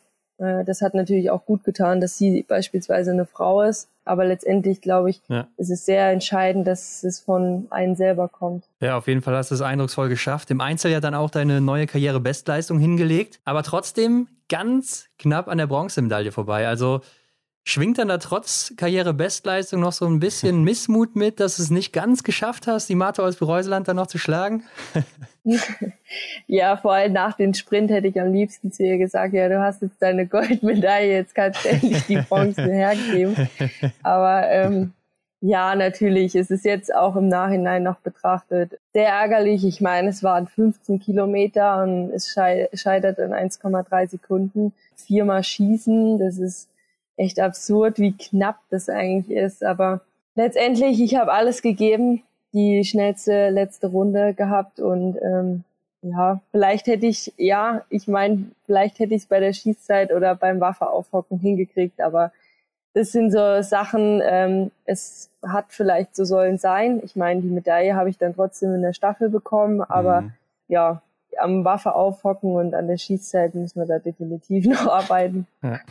Und abseits der Rennen waren es ja so deine ersten Olympischen Spiele überhaupt. Wie war es denn so in Peking? Also was machst du auch da so den ganzen Tag? Ich glaube, wegen Corona war es ja noch so ein bisschen eingeschränkt zu der Zeit da, ne? Ja, also viel gemacht haben wir jetzt nicht. Ähm, natürlich äh, war auch das Wetter nicht so prickelnd. Ja. Also ich meine, vor die Tür wollte da auch kaum jemand. Ja. Ähm, immer nur fett eingepackt. Ähm, natürlich im Olympischen Dorf konnte man ein bisschen was machen und wir haben uns natürlich, also jeden Tag sportlich bewegt, aber mhm. es war natürlich ähm, so an Freizeitsachen war jetzt nicht viel los, aber mich hat es auch gar nicht gestört, weil ich bin jetzt nicht dort gewesen, um irgendwie shoppen zu gehen, sondern wirklich um meine Leistung zu zeigen. Ich glaube, ihr konntet auch gar nicht so wirklich da raus, oder? Wenn ihr einmal in dieser Blase so seid. Genau, ja, das war auch das nächste. Also natürlich durften wir mal, äh, beispielsweise sind wir mal zur Halfpipe gefahren und haben uns das Spektakel mal angeguckt. Das war ganz cool. Oder halt zur Medals Blaser und haben dort ähm, Denise ihre Siegerehrung angeguckt, aber mhm. mehr haben wir gar nicht äh, gemacht außerhalb. Ja. ja, ich glaube, das ist auch so das Schicksal der Biathleten, die dann von Anfang bis Ende eigentlich immer beschäftigt sind da. Da kriegt man nicht viel mit, wenn man nicht gerade die Reservistenrolle hat. Aber in dieser Saison hast du dich ja auch besonders als Startläuferin in der Damenstaffel oder auch in der Mixstaffel etabliert, muss man sagen. Glaubst du, das ist jetzt so deine Rolle für die Zukunft? Also denkst du, du könntest hier so diesen Erik Lesser machen für die nächsten Jahre dann? ja, Erik Lesser, das will ich jetzt nicht schaffen. Das ist eine sehr hohe Aufgabe. Aber ja, wir hatten schon die ein oder anderen Battles diese Saison, der Erik und ich. Ähm, aber auf jeden Fall ja, mein Ziel ist es natürlich, zu einer Damenstaffel dazu zu gehören. Ich weiß auch, dass ich die Rolle der Startläuferin bekommen habe, weil ich einfach ähm, eine sichere Schützin bin. Mhm. Ähm, das ist mir schon auch bewusst. Ähm, natürlich, vielleicht geht sich die ein oder andere Position doch nochmal aus, äh, um da einfach mal ja was Neues auszuprobieren. Ja, es hört sich ja schon mal gut an, also dass du auf jeden Fall offen bist, äh, weil ich sag dir ganz ehrlich, ich kann mir schon vorstellen, dich auch in den nächsten Jahren mal als Schlussläuferin oder so zu sehen, ne? weil dein Schießen ist on point. Dazu hast du noch eine sehr starke letzte Runde. Ähm, was will man mehr? Aber wie siehst du das selber? So Schlussläuferin ist doch schon ein Traum, oder? Also ich muss schon sagen, ich würde es gerne mal machen, ja. aber nach Peking, nach der Staffel, nach unserer Darmstaffel, ey, ohne Scheiß, ich weiß nicht, wie man das schafft, äh, als Schlussläuferin die Nerven zu bewahren. Das war, also ich stand am Streckenrand, ich war so aufgeregt, ich hätte gar nicht laufen können in dem Moment. Ich glaube, ich wäre Start oder keine Ahnung was. Aber ist das nicht ähm, ja, ähnlich wie in einem Einzelrennen, in einem Verfolger oder Massenstart, wo es dann am Ende um die letzten oder die besten Platzierungen vorne geht? Ja, wahrscheinlich in der Situation ist man dann einfach im, im Modus und macht genau die, die gleichen Abläufe wie sonst auch immer. Ja, da hast du schon recht, aber ich weiß nicht. Ich würde das schon auf jeden Fall mal ausprobieren. Ja, ich glaube, das ist auch ein Versuch wert. Ja. Gehen wir weiter, denn der Weltcup, der hatte ja auch noch ähm, ja, dein Einzelhighlight parat für dich. Äh, ich spreche natürlich vom Sprint in Ottepä. Da standst du auf dem Podium, zweiter Platz mit null Fehlern und du standst ja auch so lange auf Platz 1, bis dann noch Julia Simon kam. Äh, mal ehrlich, hattest du den Sieg schon im Blick hier? Also ich habe natürlich gewusst, äh, ich habe eine niedrige Startnummer und da kann noch alles passieren. Mhm. Aber als dann die Niesen im Ziel war, habe ich mir schon so gedacht, okay, jetzt sind bestimmt schon alle im Ziel äh, und habe da eigentlich gar keinen mehr so richtig erwartet und war dann eigentlich auslaufen. Aber natürlich, ich meine, ähm, Sieg wäre natürlich cool gewesen, aber der zweite Platz war trotzdem mega für mich. Ja, ich denke, das war dann auch eine ziemlich gemischte Gefühlslage für dich. Ne? Auf der einen Seite äh, ja kurz vorm Schluss den, den Sieg dann noch äh, abgenommen bekommen sozusagen und auf der anderen Seite hast du halt dein äh, erstes Weltcup-Podium erreicht. Wie hast du dich denn so in der, in der Situation gefühlt? Ja, also ich war allgemein mega erleichtert. Wie gesagt, egal ob Platz eins oder zwei. Ähm, ich wusste einfach, äh, okay, ich habe dieses Podium jetzt geknackt. Ich stehe das erste Mal drauf. Das ist, war auch wirklich überhaupt nicht mein Ziel diese Saison. Ähm, und ja, dann einfach so überrascht zu werden, das äh, war natürlich ja krass. Ähm, und ich hätte selber nicht erwartet, weil in Otterpee, ich habe schon zu dem Sprint erwartet, dass schnell geschossen wird, ähm, dass sicher geschossen wird, weil man hat es im, im Vor am Vortag bei den Jungs, äh, bei den Männern gesehen. Ja. Das hätte ich so nicht erwartet. Nee. Ja, okay, also du hast auf jeden Fall an den Sieg geglaubt, aber gut, dann kam es eben anders. Aber ich glaube, das war nicht deine letzte Chance und äh, irgendwann wird das schon noch kommen. Aber lass uns doch mal gerade hier über OTP sprechen, die Strecke. Ne? Ist ja eine neue Strecke im Weltcup und wir hatten so den Eindruck in der Woche, dass da auf der Strecke, gerade wenn dann so auf der letzten Runde die Plätze gefunden wurden, nicht mehr besonders viel geht. Ne? Aber was kannst du uns dazu sagen? Du warst ja da, bist da gelaufen. Ähm, wie ist so ein, dein Eindruck von der Strecke? Oh, ich darf eigentlich jetzt überhaupt nichts zu der Strecke sagen, weil mein Eindruck ist nicht so gut. äh, da hätte echt jemand anderen fragen müssen. Nee, ähm, also ich bin ehrlich, ehrlicherweise nicht so begeistert von mhm. der Strecke. Also allgemein natürlich so die Streckenverhältnisse, die waren echt top. Ähm, da ja. kann man nicht meckern. Aber es ist einfach nicht, ja, mein Streckprofil, sage ich mal so. Es ging am Anfang nur die ganze Zeit berghoch ähm, und auch so schleimige Passagen, also wo man wirklich 1-1 die ganze Zeit drücken muss. Und da bin ich einfach noch im Nachteil wegen meiner Schulter. Und ja, und dann geht's einfach nur noch bergab und mhm. dann ist mir schon am Skistand. Also an sich ist es natürlich irgendwie eine coole Runde, aber für mich ist sie jetzt nicht so top. Also man kann auch nicht wirklich irgendwie Zeit gut machen da, oder? Es gibt nicht so diese Passagen, die wirklich herausfordernd sind oder so, wo nochmal einer da wegspringen kann? Oder haben wir da jetzt den falschen Eindruck bekommen? Ja, doch, also man kann schon relativ viel Zeit am Anfang der Runde verlieren. Also da geht's schon ziemlich lange berghoch. Auch so, wie gesagt, so richtig schleimig, aber ja, also so richtig krass war die Runde jetzt nicht, also so wie hm. Oberhof beispielsweise. Hm. Ja, uns haben da auf jeden Fall diese Momente gefehlt, wo man dann sieht, dass, dass der eine oder die andere Athletin dann da nochmal einen guten Sprung machen konnte. Schade, aber wusstest du, dass ähm, die Strecke durchs Fußballstadion läuft? das habe ich tatsächlich erst mitbekommen, als die Männer den, den Sprint gelaufen sind. Da habe ich das nämlich im, im Bericht äh, gesehen gehabt, ja. Ja, hat man so auch ja, noch Ich habe mir schon gedacht, warum ist da so eine Riesentribüne? Das kann ja, ja eigentlich nicht für, für den Skistand sein, weil das, also so schräg guckt keiner ja, und irgendwann haben wir es dann auch mitbekommen, ja. Ja, also ich glaube, die Stimmung, die war ja auf jeden Fall auch top da, ne? Ja, auf jeden Fall. Also die haben da wirklich, äh, waren da echt sehr laut, ähm, haben auch für jeden gejubelt, äh, mitgefiebert. Das hat man auf jeden Fall gemerkt und ja, war echt cool dort. Okay, nächstes Jahr nicht mehr dabei, also müssen ein paar Jahre sich gedulden, jetzt erstmal die Esten. Ja, aber ähnlich die Stimmung war wahrscheinlich auch in Oslo. Ne? In Oslo gab es dann endlich nochmal dieses berühmte Saisonfinale und es war ja dann auch das Ende einer langen Saison, ähm, was ja sicherlich auch mental fordernd ist. Und für dich war es ja deine erste komplette und demnach auch sehr lange Weltcup-Saison. Wie ist das zum Abschluss für die Psyche? Ja, für mich war es natürlich echt sehr schwer. Also ich glaube, das Gute war wirklich, dass es drei äh, Weltcup-Orte waren, die wirklich komplett neu für mich waren. Ja. So hatte ich immer einen kleinen Anreiz, zu jedem weiteren Ort zu fahren. Aber wenn ich jetzt allgemein über die Saison rede, fühlt sich so an, als ob ich fünf Jahre auf Reise war. Also es fühlt sich echt ewig an, ja. diese Saison. Ähm, das ist echt verrückt, äh, wenn man das vergleicht mit dem EBU Cup. Da war ratzfatz die Saison vorbei und dann ist man am Anfang der Saison, dann ist irgendwie Oberhof, äh, Ruhpolding, und dann geht's schon Olympische Spiele, aber dann ist halt nochmal drei Weltcup-Orte und das ist mhm. ähm, echt verrückt gewesen, das dieses Jahr das erste Mal so mitzuerleben. Aber ja, ich muss sagen, dass es in Oslo dann wirklich mental einfach echt gefehlt hat bei mir. Vielleicht auch, weil ich da das erste Mal in OTP auf dem Podest gestanden bin und dann auch wirklich so ein richtiger Meilenstein von mir abgefallen ist. Ähm, ja. Aber nichtsdestotrotz habe ich es natürlich auch körperlich gemerkt.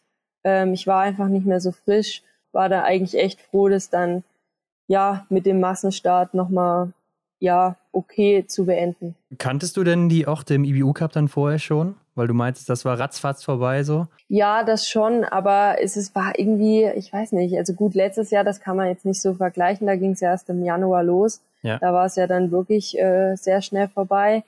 Aber dieses Jahr, das kam mir echt vor wie so eine ewige Reise. Ja, ich hatte nämlich gerade überlegt, weil es vielleicht auch alles so neu für dich war, viele neue Orte ja auch teilweise dabei viele neue Eindrücke oder so, Abläufe, ne? Und im IBU-Cup war es vielleicht schon gewöhnt und kanntest auch die Orte und Strecken und so. Wer weiß. Aber ich stelle mir auch vor, dass gerade zum Ende hin so die Ziele dann fehlen. Ne? Du hast ja auch gerade gesagt, so der Meilenstein, der war dann mit Ottepay mit dem Podium erreicht. Und ich glaube, dann ist es auch wirklich schwierig, so die sportliche Leistung nochmal 100% abzurufen, oder? Also, welche Erfahrung hast du da jetzt gemacht in diesem Winter? Also, ich würde sagen, dass die Ziele dann definitiv nicht gefehlt haben. Ähm, also, mhm. natürlich, wie gesagt, der zweite Platz war sicherlich so ein Meilenstein, den ich äh, auf jeden Fall schaffen wollte. Vielleicht nicht diese Saison, aber nächste mhm. Saison definitiv. Ähm, ja, und dann kam das halt einfach so überraschend alles und dann hat es irgendwie so, ja, auch einfach im, im Kopf gefehlt. Also natürlich, es war in Ottope so, dass ähm, auf den Sprint kein ähm, Verfolgungsrennen gefolgt hat. Mhm. Da konnte man einfach mal, ja, was ausprobieren, sag ich mal. Und das war jetzt wieder in Oslo nicht so. Man wusste, man muss treffen, um bei der Verfolgung vorne mitmischen zu wollen. Und das ist dann schon nochmal was anderes. Und ich glaube halt auch, dass wenn drei Einzelrennen anstehen, dass es wirklich sehr anspruchsvoll ist, ja, auch einfach für den Kopf, dass es ja da immer wieder äh, rund geht. Ich meine, natürlich im Sprint steht man da alleine auf der Strecke, äh, muss da irgendwie seinen Schweinehund überwinden, aber in der Verfolgung in einem Massenstart geht es natürlich dann ab. Ja, klar. Am Ende bist du jetzt 13. im Gesamtweltcup geworden und damit auch die zweitbeste Deutsche in diesem Winter. Kannst du das jetzt schon so wirklich greifen, Platz 13 der Welt zu sein, so was das überhaupt auch heißt? Ach, es ist irgendwie immer noch nicht so richtig angekommen. Also es ist echt verrückt, äh, was ich da dieses Jahr ja einfach geleistet habe.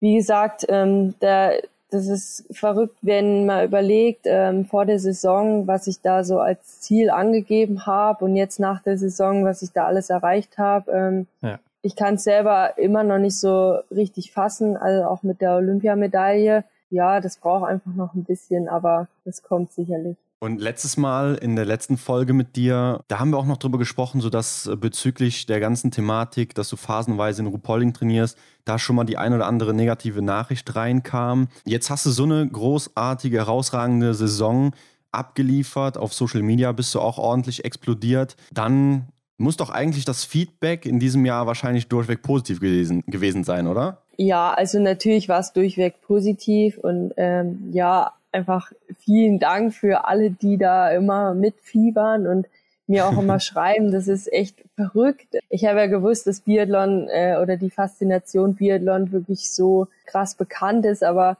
dass man das dann erstmal so miterleben darf, das ist natürlich äh, ja auch für mich eine Riesenehre. Es ist cool, äh, wie viele Leute daran beteiligt teilweise sind. Ja, das freut mich natürlich riesig. Also wie gesagt, es war durchweg positiv, äh, das definitiv. Natürlich sind dann immer so ein, zwei Nachrichten, die dann vielleicht nicht sein müssten, aber mhm. ähm, genau, das sind dann immer nur so ein paar Aufhänger, aber letztendlich ähm, schreiben so viele Leute so nette Nachrichten und auch Briefe, also das ist ähm, ja cool. Ach so, richtig altmodisch, ähm, klassisch Fanpost?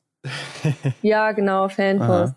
Das ist ähm, ja echt cool, was sich da manche einfallen lassen. Ja, also mit ja, mit ihren Worten, wie sie dann auch einfach, ja, mein Herz berühren, das ist echt cool, ja. Ja, gerne. Nein, ähm, Vanessa, letztes Jahr hast du auf jeden Fall ja noch den IBU Cup Gesamtsieg geholt, ne? Also eine Kristallkugel zu Hause stehen, auch einige Siege geholt, so diesmal jetzt kein Gesamtsieg, aber doch im Weltcup halt etabliert und äh, da auch dein erstes Podium jetzt geholt. Wie unterscheidet sich das jetzt so gefühlsmäßig bei dir? Also letztes Jahr und jetzt, weil, ja, ich weiß es nicht, irgendwie ist es ja trotzdem, du warst damals irgendwie die Beste in dieser Kategorie auf jeden Fall und jetzt, klar, bist du halt nicht die Beste, aber irgendwie doch besser als letztes Jahr. Das ist irgendwie paradox, oder?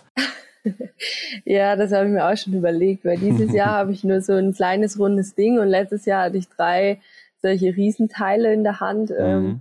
Das ist schon ein Unterschied, aber letztendlich muss man ja sagen, ähm, ich habe das dann, natürlich war ich letztes Jahr die Beste im View Cup, aber man muss sagen, als ich dann äh, nach Wiesbaden zu diesem City Biathlon gefahren bin, ähm, ja, da hat man dann ja. erstmal so realisiert, okay, da steht ähm, ein äh, 81. Platz im Gesamtweltcup, im, im äh, Weltcup. Das ist ähm, ja also jetzt nicht so gut. Und ich glaube, dem, dementsprechend muss man dann sagen, dass es natürlich einfach Riesenschritte waren, die ich dieses Jahr gemacht habe. Mhm. Ja, definitiv. Und du bist ja auch die beste Schützin im Weltcup, ne? also auch geschlechterübergreifend. Das ist schon der Wahnsinn mit 91,75 Prozent insgesamt. Hättest du damit vorher gerechnet? Ich meine, es war klar, du bist ein Schießtalent, ne? aber dass du direkt so einschlägst da? Nee, weil ich habe ja dieses Jahr auch oft alleine trainieren müssen in Oberhof und mhm. ähm, habe das Schießtraining mehr oder weniger ähm, auch ein bisschen mit Hintergrund gestellt, natürlich auch mit dem Wissen, dass ich schießen kann, äh, keine mhm. Frage, aber natürlich ähm, hatte ich nicht immer die Möglichkeiten, ähm, das Komplextraining so zu machen wie andere. Ähm, habe natürlich dann aber auch ähm, Grundlagenschüsse für mich einfach selber gemacht war auch eine coole neue Erfahrung, weil ich dann einfach auch auf mich selber hören konnte und ähm, ja auch im Schießen mal ein bisschen rumtüfteln konnte. Ähm, aber nichtsdestotrotz, ja, habe ich auch gewusst, ähm, okay, wenn ich mich jetzt im Laufen äh, steigere, dann komme ich ja natürlich mit einer ganz anderen Belastung zum Schießstand. Wie wird das aussehen? Äh, hemmt es meine Schießleistung? Und jetzt im Nachhinein muss ich sagen, äh, ist es natürlich gut zu sehen, dass es das auf jeden Fall nicht getan hat. Ja, mhm. ja ich meine, das ist auch wirklich ein Wahnsinnswert. Also der wird nur sehr selten erreicht, so über die Jahre hinweg, wenn man sich das mal so anguckt im Weltcup. Was bedeutet dir das denn jetzt hier, die beste Schützin zu sein? Bringt dir das irgendwas? Für mein Selbstbewusstsein vielleicht. äh, nee, also natürlich ist es ähm, schon gut zu wissen, ähm, dass man da auf jeden Fall vorne mithalten kann oder ja, mit die, also die beste ist. Das bringt mir natürlich was, weil dann habe ich schon mal einen, ja, einen Baustein, sage ich mal, weniger. Ja. Also in der Treffsicherheit, das, das kann ich anscheinend ähm, laut Wert und dann sind es halt einfach ähm, Baustellen oder andere Baustellen, die ich da einfach noch bearbeiten muss. Ja, und wir schauen uns ja klar auch immer noch die zweite Zeile an, wo es dann darum geht, stehend oder liegend schießen. Und hier ist uns aufgefallen, du bist stehend besser als liegend, aber auch super stark, sonst wäre natürlich der große oder der ähm, gesamte Wert nicht so hoch. Das war auch im letzten Winter schon so im EBU Cup. Aber war das denn schon eigentlich immer so bei dir oder ab wann hat sich das so eingeschlichen, dass stehend besser ist als liegend? Also ich muss ehrlich sagen, äh, ich mag stehend eigentlich nicht so. Also ich mag lieber okay. liegend schießen. Das auf jeden Fall, aber ich muss sagen, dass es seit der Schulteroperation wirklich dazu gekommen ist, dass ich diesen Stehendanschlag ähm, deutlich besser beherrsche. Ja, ich bin dieses Jahr dran und ähm, lass mir auf jeden Fall einen neuen Schaft bauen ähm, mhm. und dann werde ich liegend auf jeden Fall noch ein bisschen rumtüfteln, weil ich nicht glaube, dass es teilweise an meinem Können liegt, sondern ähm, ja, ich habe letztes Jahr beispielsweise mir eine Erhöhung bauen lassen, wie der Johannes äh, ja. beispielsweise. Und da wird natürlich, muss man dann den Kompromiss eingehen. Ähm, ich hatte stehend das Problem, dass ich ähm, einfach nicht ordentlich durchschauen konnte und musste dann den Kompromiss eingehen mit der Erhöhung, hatte natürlich aber liegend das Problem, dass mein Trefferbild dadurch größer geworden ist. Mhm, und ja. Ähm, ja, da muss ich dann einfach jetzt nochmal Anfang der Saison ähm, ja überlegen oder abschätzen, äh, was mir da wichtiger ist und ich glaube, man hat es dann schon im Winter auch gemerkt. So, ja, also ich habe dann definitiv das schon gemerkt, dass liegend einfach ein bisschen unsicherer ist. Ja, ich meine, wir reden hier von ganz kleinen Prozentpunkten. Ne? Also insgesamt ist das schon sehr, sehr ausgeglichen hier und äh, die Werte unterscheiden sich eben nur sehr gering. Aber äh, klar, Schießzeiten hast du auch schon angesprochen. Ne? Was ist denn da los bei dir? ja, was ist da los? Frage ich mich auch immer nach dem Rennen. da kann ich gar nicht begreifen. Wenn ich selber vor dem Fernseher sitze, da denke ich mir immer so, jetzt schieß doch endlich.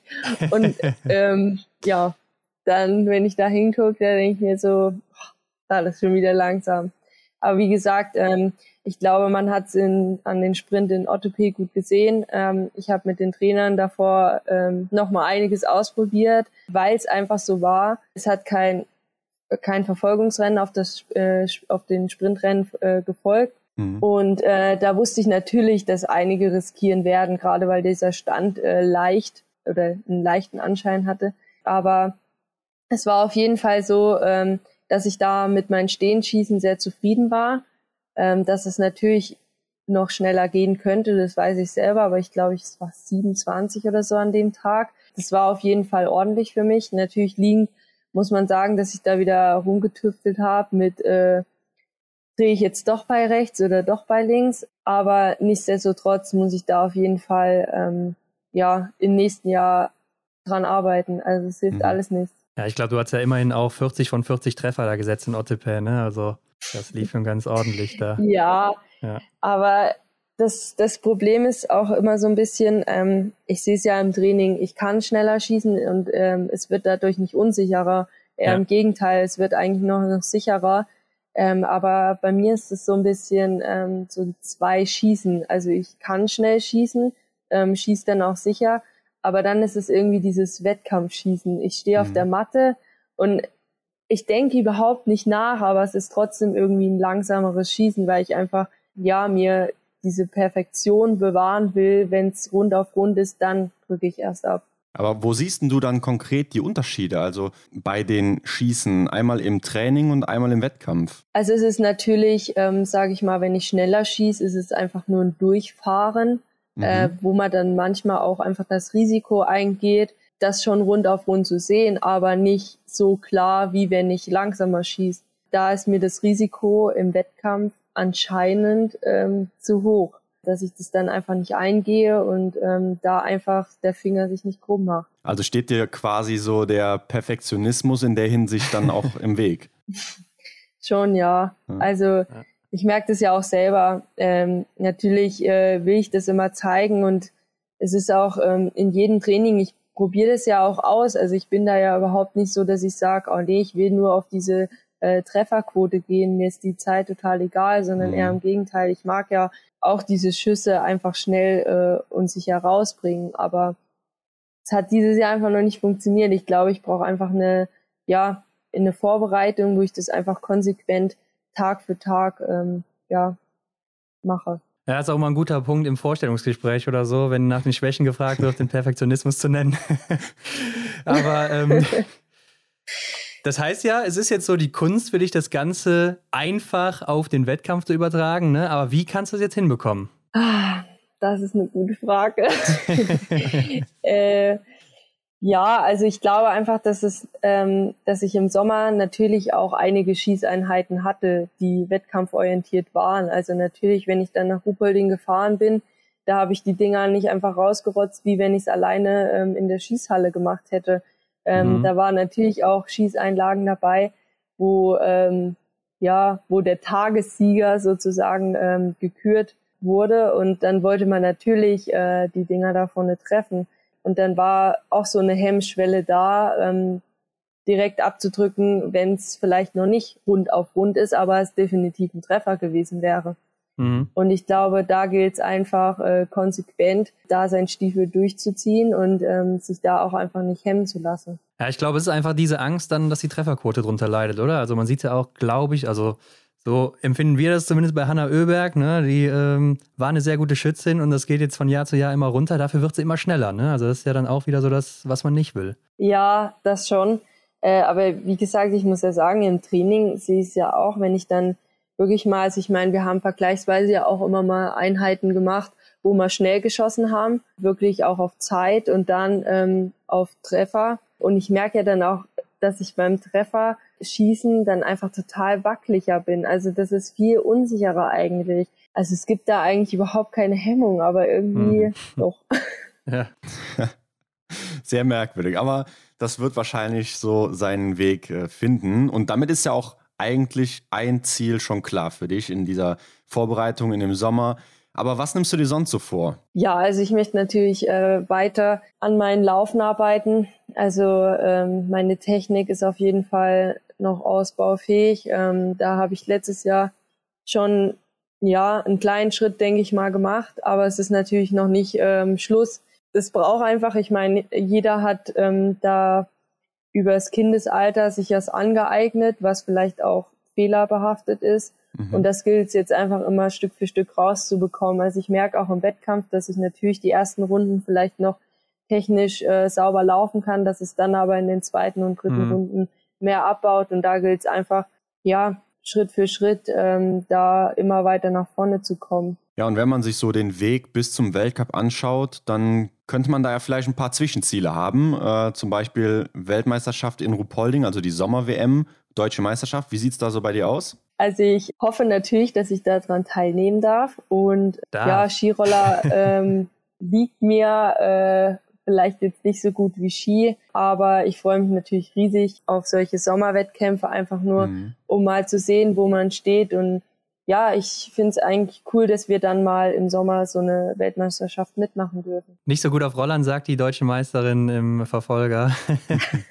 Ist man da jetzt eigentlich froh, dass man die Ski in den Keller räumen kann und die Roller rausholt? Ich meine, es ist wahrscheinlich jetzt auch die falsche Person, die wir hier fragen, aber gibt's das? Ist das so oder ja, liebt ihr einfach die Ski? Ich muss sagen, dass ich schon auch gerne auf Roller äh, trainiere. Also natürlich äh, werden wir jetzt die Roller nicht gleich äh, im Mai dann anschnallen äh, sofort. Ich bin auch jemand, der dann gerne nochmal die Inliner dran macht, bevor mhm. dann die Roller dran kommen. Aber an sich trainiere ich schon echt gerne auf Rollern, muss ich schon sagen. Okay. Ja gut, äh, aber nochmal zurück zur WM in Ruhpolding. Jetzt kennen wir das als Zuschauer nur so aus dem Winter. Die Sommer-WM ist ja meistens immer so ein Randevent, was eher so in Osteuropa dann Beachtung findet. Was erwartest du denn jetzt hier von dem Event? Oh, da habe ich mir noch gar keine Gedanken drüber ja, gemacht, ich, ja. muss ich ehrlich sagen.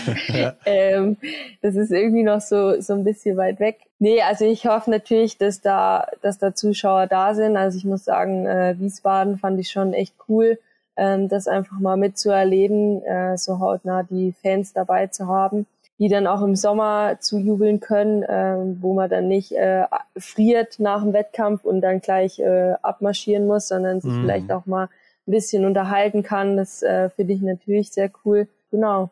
Ja, ja habe ich jetzt eigentlich gar nicht. Und wurde denn auch schon kommuniziert, ob dann da vielleicht die eine oder andere große Nation auch mit am Start ist? Weil ihr Deutschen startet ja auch und es ist in Deutschland. Also ich glaube, ich habe mal gehört, dass die Schweden äh, hm. beispielsweise auch dabei sein werden. Aha. Aber so sicher bin ich mir jetzt nicht. Also nicht, dass ich hier irgendwelche Fake News verbreite.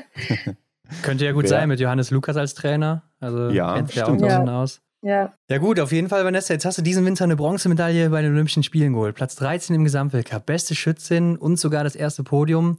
Worauf sind denn jetzt die Augen im nächsten Winter gerichtet? Also ich will jetzt nicht zu viel verraten, aber ich möchte natürlich äh, diesen Sieg knacken. Also ist auf jeden Fall mein Ziel, ähm, mal ganz oben zu stehen. Und ich, mehr, ich möchte einfach so konstant bleiben wie diesen Winter. Also ich glaube, das war schon immer irgendwie meine Stärke, da konstant durch die Saison ja zu rauschen. Und ich möchte mir das einfach beibehalten, dass ich da ja einfach immer den Fokus habe auf die auf die Rennen und nicht, dass äh, das eine Rennen nur wichtig ist. Das sind jetzt erstmal grob meine Ziele. Natürlich gibt's da äh, auch noch ja ein paar paar Sachen, die ich natürlich äh, mir überlegen muss. Ähm, es, die Saison ist natürlich jetzt vorbei und wir werden im April da auch sicherlich noch einige Auswertungen haben, was verbessert werden muss, äh, wo man dran arbeiten muss äh, und dann je nachdem auch die neuen Ziele äh, sich setzt. Ja, großes Thema wird dann vermutlich auch die Weltmeisterschaft zu Hause in deinem Wohnzimmer in Oberhof sein. Kriegst du da schon Gänsehaut jetzt, wenn du nur dran denkst? Äh, also ich hoffe, das Wetter wird dann besser sein. ähm, wie wie sieht es aktuell aber, aus? ja, aktuell, also ich bin ja eigentlich äh, pro Oberhof. Gell? Eigentlich bin ich ja dieser Ambassador von Oberhof, aber gerade kann ich da nicht so viel Gutes berichten, leider. ich würde gerne Sonnenschein berichten, aber. Also alles wie immer, ja? Es ist Nee, nicht wie immer. So würde ich das jetzt nicht okay. beschreiben. Das ist jetzt eine Ausnahme. So ein Zufall, ja. Ähm, Zufall. Genau, aber es ist regnerisch. Ähm, aber wahrscheinlich bei euch nicht anders. Das ja, stimmt, tatsächlich. Ja. Da müssen wir dir recht geben. Ja. Ähm, aber was hältst du so von der Strecke in Oberhof? Ist das dein Ding? Oh, immer diese, immer diese Streckenfragen zu Strecken, die ich überhaupt nicht mag. ja, immer raus damit. Also, ist doch, also es ist echt, doch dein Zuhause. Da habt ihr mich jedes Mal erwischt äh, bei den zwei Strecken, die ich wirklich nicht mag. Ja, also natürlich bin ich da zu Hause, aber die, das Streckenprofil äh, ja, müsste meiner Meinung nach noch mal ein bisschen ja, ändern. Aber ich glaube, da werden jetzt nicht so viel auf mich hören. Nee, also natürlich bis nächstes Jahr ist jetzt noch ein bisschen Zeit, um die Berge zu üben, äh, um mhm. den Birkstieg zu üben. Natürlich können wir das nicht im Sommer üben, äh, weil er nicht geteert ist, aber genau, es gibt noch ein bisschen was zu tun, um da dann gut hochzukommen. Okay. Und wie ist das, ähm, stelle ich mir jetzt gerade vor, wie ist das so in, in Thüringen oder in, in Oberhof bei euch generell, dass nächstes Jahr so ein großes Event zu Gast ist? Ähm, spricht man da morgens beim Bäcker schon drüber oder wie ist das so aktuell Thema? Gar nicht. ähm, es wird natürlich überall ähm, erwähnt. Ja, so stelle ich es mir äh, nee. vor, also dass es Topic Nummer eins ist. nee, also es sind natürlich äh, Plakate schon überall aufgehangen, ähm, dass nächstes Jahr die Weltmeisterschaft ist. Ja. Und es war jetzt tatsächlich auch ziemlich lustig, weil hier gibt's äh, tatsächlich Leute, die mich jetzt auch erkennen in Oberhof. Mhm. Äh, das hatte ich ja vorher gar nicht. Mhm. Und ähm, ich glaube auch, dass die ähm, natürlich darüber dann sprechen, dass die da das unterstützen, dass hier die Weltmeisterschaft ähm, sein wird. Aber es ist jetzt nicht so, dass, äh, dass man da tausend Stimmen hört, die nur über die Weltmeisterschaft reden. Nee, kann ich mir vorstellen. Ist auch, glaube ich, einfach noch viel zu früh. Aber ich mhm, denke, wenn dann die Zeit ist, dann äh, werden auch die Tickets gekauft werden. Und ich könnte mir vorstellen, das wird auch wieder voll da in Oberhof. Aber Vanessa, sag uns doch abschließend noch, was wünschst du dir für dich selbst, wenn du einen Wunsch frei hättest für die nächste Saison? Uh, das ist eine gute Frage.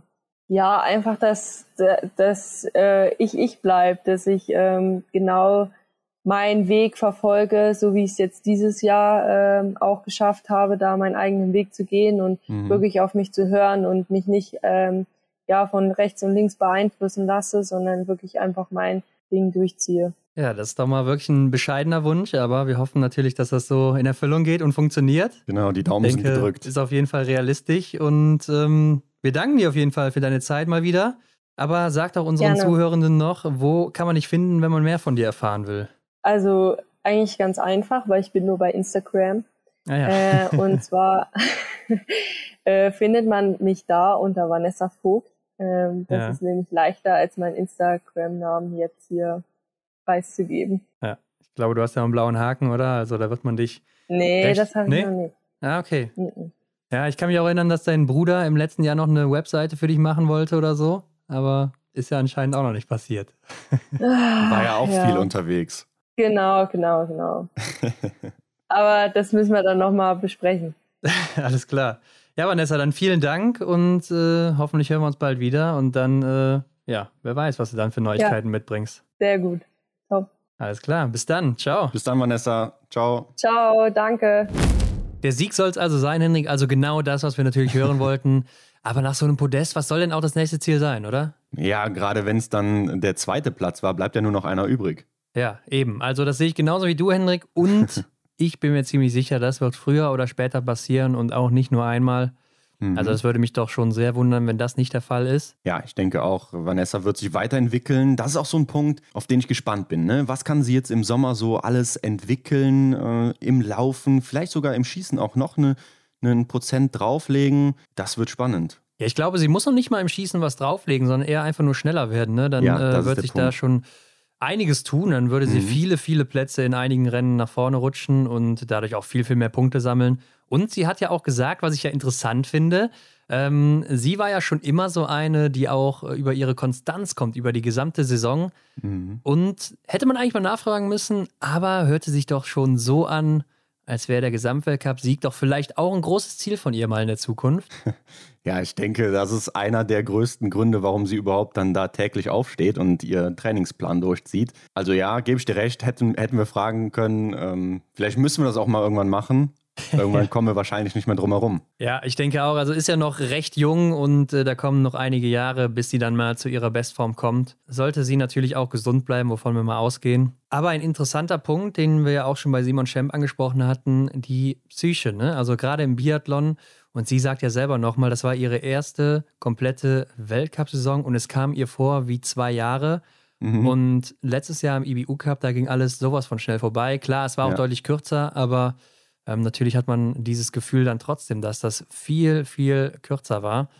Und äh, das ist immer so ein Punkt, den kriegt man ja gar nicht mit als Außenstehender, weil man kann ja nicht in die Athleten reingucken, ne? Ja, genau. Also das ist wirklich auch so ein Punkt, über den ich froh bin, dass wir den auch so erfahren, ne? Weil so vom Fernsehen erkennt man das halt gar nicht so sehr. Und ich denke, das ist auch so ein Punkt, den muss man vielleicht auch zwei, dreimal so miterlebt haben, um dann wirklich standhaft oben mit dabei sein zu können. Diese zwei Jahre vielleicht konstant so im Weltcup mit dabei zu sein, damit man einfach weiß, wie dieser Weltcup überhaupt dann auf voller Länge abläuft. Ja, und ich glaube, es ist auch nochmal was anderes, wenn du dann eben vorne mit dabei bist. Aber ja, schreibt uns doch mal, wie seht ihr denn die Zukunft von Vanessa Vogt? Würde mich mal sehr interessieren, gerne unter das Folgenbild bei Instagram. Genau, was traut ihr Vanessa zu? Tja, die Auflösung werden wir dann im nächsten Winter bekommen, Hendrik. ähm, ansonsten abonniert uns doch bei Spotify, iTunes, wo auch immer ihr das hört. Bewertet uns natürlich auch. Äh, geht mhm. ja jetzt auch bei Spotify, Hendrik? Ja, genau. Da gibt es ja so einen kleinen Stern, den kann man anklicken und dann kann man da deren fünf vergeben. Und dann sagen wir Danke. Ja, vielen Dank auf jeden Fall dafür und teilt das natürlich auch, diese Folge hier, wenn ihr mehr davon hören wollt in der Zukunft. Damit helft ihr uns am meisten. Und wir bedanken uns wie immer fürs Zuhören. Und in der nächsten Woche steht schon der nächste Gast bereit. Ja, unser Osterei für euch. Denn kommendes Wochenende ist ja das Osterwochenende, Ostermontag. Wie gewohnt eine Folge von uns, ganz klar. Und mal schauen, welche Farbe unser Osterei dann hat. Oh ja, gut, dass du es sagst. Ich muss auch noch meine Eier suchen. Hendrik, mach's gut, bis nächste Woche. Ciao. Viel Spaß, bis dann. Ciao. Das war die Extra-Runde mit Ron und Hendrik für diese Woche. Neue Folgen gibt es jeden Montag, überall, wo es Podcasts gibt.